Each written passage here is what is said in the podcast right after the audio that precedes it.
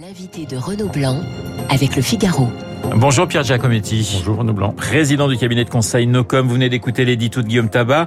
Vous avez le sentiment, comme le dit euh, Guillaume, qu'on a retrouvé un président à, à, à l'offensive? Ça, ne, ça, ne suffira probablement pas à donner le sentiment aux Français que le président de la République a entendu le message des élections législatives, mais ouais. il est clair que le silence de ces dernières semaines, euh, la, la, difficulté à constituer un gouvernement, euh, euh, le sentiment d'un président euh, qui n'aurait plus les mains libres, euh, est silencieux. Euh, on verra d'ailleurs demain comment le président de la République répondra à toutes ouais, ces situations. Sur ce, sur on, on sent quand même la volonté du président de retrouver un tout petit peu de d'offensive et de, et de visibilité euh, où il soit à l'initiative. Euh, mais probablement que l'exercice d'hier ne suffira pas à, euh, à, à, limiter les interrogations et, et les, le scepticisme de l'opinion par rapport à la situation euh, qu'on a découvert au lendemain des législatives. Mais pour vous, il était, euh, comment dirais-je, un peu groggy ces dernières semaines. Beaucoup le disaient fatigué, contrarié, et certains disent même qu'il avait perdu la main. Si on regarde les enquêtes d'opinion de ces derniers jours, euh, celle de l'IFOP pour Paris Match hier est intéressante. Il y a une dégradation euh, qui n'est pas euh, qui n'est pas brutale de, de l'exécutif, mais il y a quand même un, une vraie baisse de popularité. Il y a surtout deux points qui sont dégradés euh, dans l'image présidentielle, c'est euh, l'item sur euh, la difficulté du président à présenter une vision pour la France dans les années qui viennent oui. et sa capacité à être proche des préoccupations des Français. Dans le passé, le président de la République a oscillé, en termes de style, entre des exercices d'humilité un peu forcés, euh, des mea culpa, et puis euh, ces exercices comme celui d'hier, un peu fanfaronnade ou un ouais. peu de volonté de montrer qu'il était, euh, il avait toujours le manche en main. Euh, je ne pense pas que ce, sont, ce soit des exercices de TIL qui soient suffisants à répondre euh, à, à, ce dont je viens de parler, c'est-à-dire au, au, déficit d'image que risque le président de la République s'il s'en tient simplement à ces, à ces exercices de style-là. Alors il y a cette offensive sur le dossier Uber, l'entretien du discours, euh, l'entretien, le discours du, du, 14 juillet, on va y revenir. Juste sur cette affaire Uber, c'est une véritable affaire ou c'est une fausse polémique? Entre, Autrement dit, est-ce que ça peut encore monter dans les prochains jours? Bon, Il faut toujours faire attention aux pronostics qu'on peut faire sur ce type d'affaires et sur ces évolutions. Moi, j'ai le sentiment que cette affaire ne passera pas l'été. En ouais. réalité, je pense que ça va faire quand on regarde, reprendre un vocabulaire à la prenons Chirac. le vocabulaire chiracien, ouais. c'est euh, ou, ou, le, le vocabulaire d'un autre, un ancien premier ministre euh, de, de Valéry Giscard d'Estaing, Raymond Barre, sur le microcosme. Je pense que c'est quand même, ce sont quand même des sujets qui ne sont pas au cœur des préoccupations. Le seul, la seule peut peut-être fragilité de cette situation, c'est qu'elle elle intervient à un moment où effectivement le président de la République apparaît un peu sur la défensive, fragilisé par le résultat des législatives, et alors que les Français s'interrogent vraiment sur le fameux propos du président de la République au lendemain de l'élection présidentielle, un mandat nouveau pour un président nouveau. Ouais. Eh bien, ce récit-là, le mandat nouveau pour un président nouveau, les Français sont toujours en attente. Alors, une affaire dénoncée par la NUPES, mais aussi par le Rassemblement national. Et là, on voit peut-être pour la première fois depuis euh, les élections législatives euh, l'agrégat, j'allais dire, des deux extrêmes sur, sur une affaire.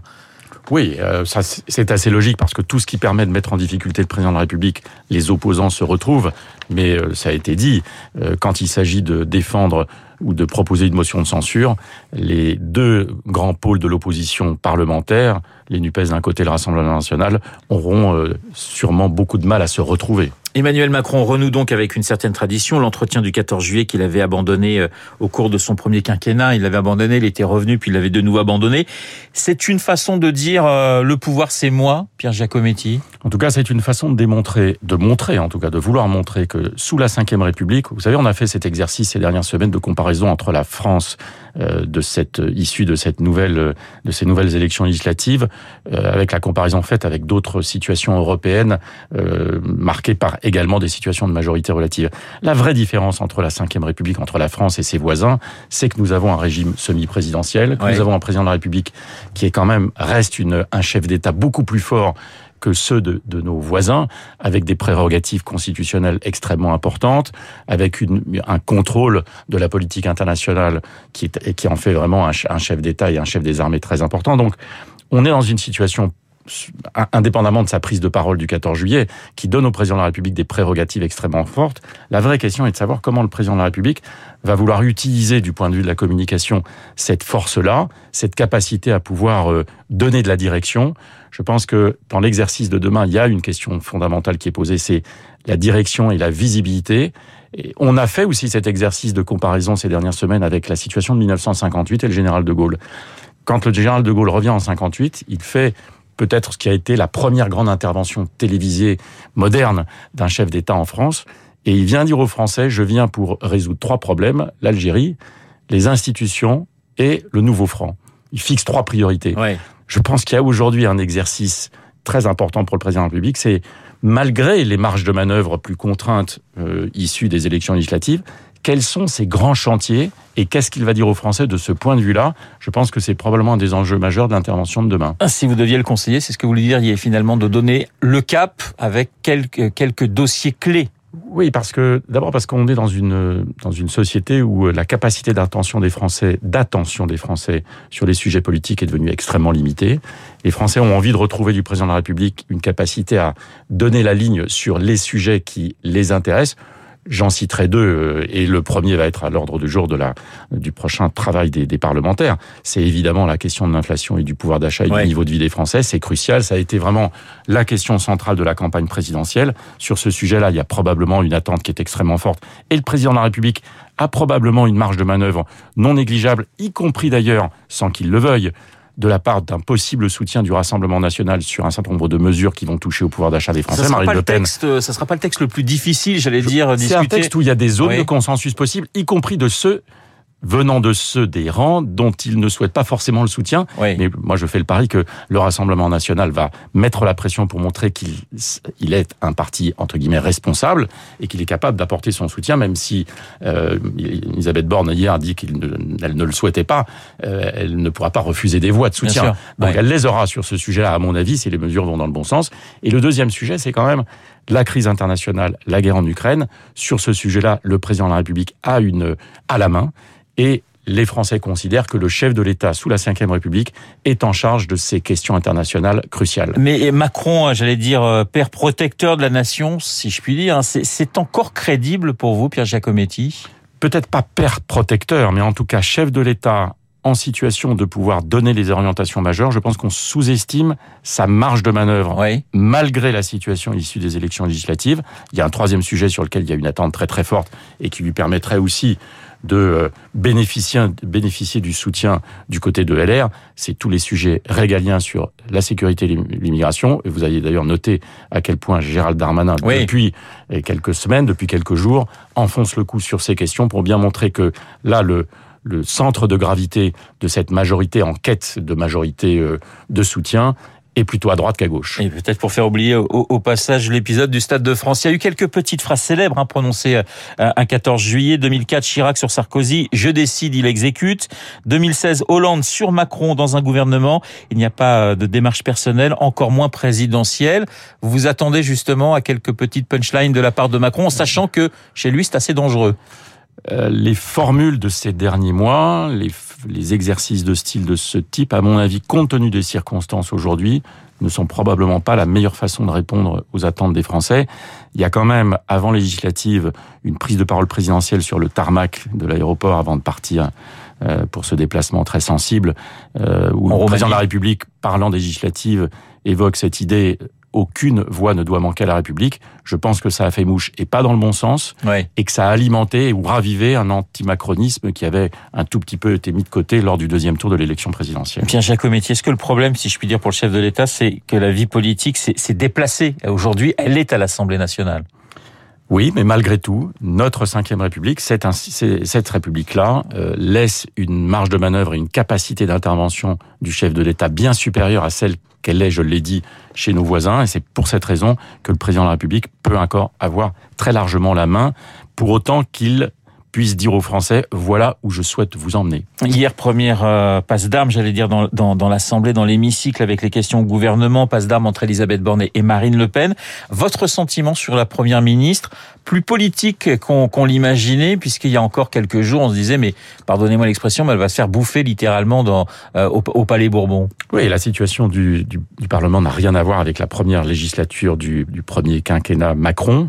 Euh, Elisabeth Borne, dans la présentation de son discours de politique générale, a plutôt euh, fait face, elle a plutôt réussi cet exercice.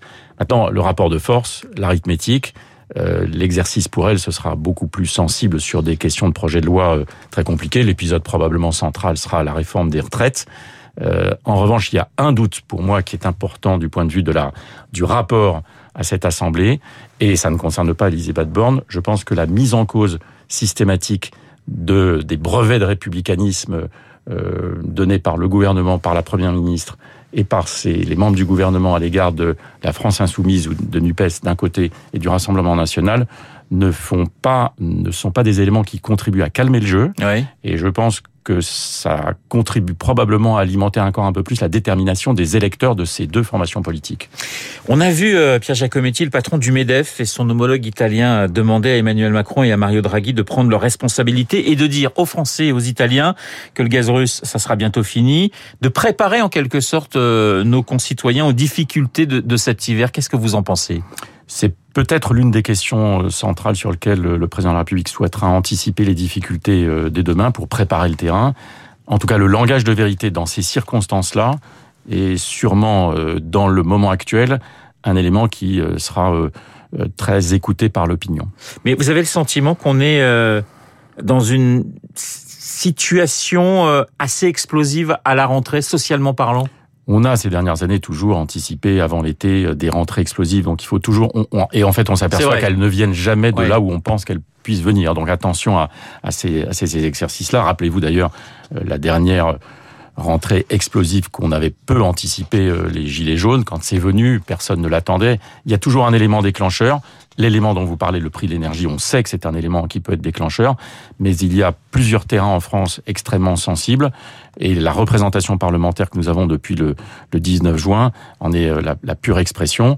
C'est sûr que le sujet euh, du prix de l'énergie est est un sujet extrêmement glissant et corrosif pour le gouvernement aujourd'hui. Mais vous qui avez quand même une certaine expérience, vous êtes inquiet pour demain quand on sait que les Français sont très perplexes euh, quant à leur avenir et quant à celui de, du pays oui, et puis la traduction euh, électorale de, de, de, des élections législatives en est, en, en, en est, la preuve. Oui. Euh, on a, c'est vrai aujourd'hui, dans toute une série de catégories sociales, je faisais euh, tout à l'heure allusion au niveau de soutien et de popularité du président de la République et de la première ministre, on voit bien aujourd'hui que les catégories populaires, classe moyenne, salariés du public comme du privé, sont les contingents les plus inquiets, les plus sceptiques, voire les plus en situation de défiance à l'égard de l'exécutif.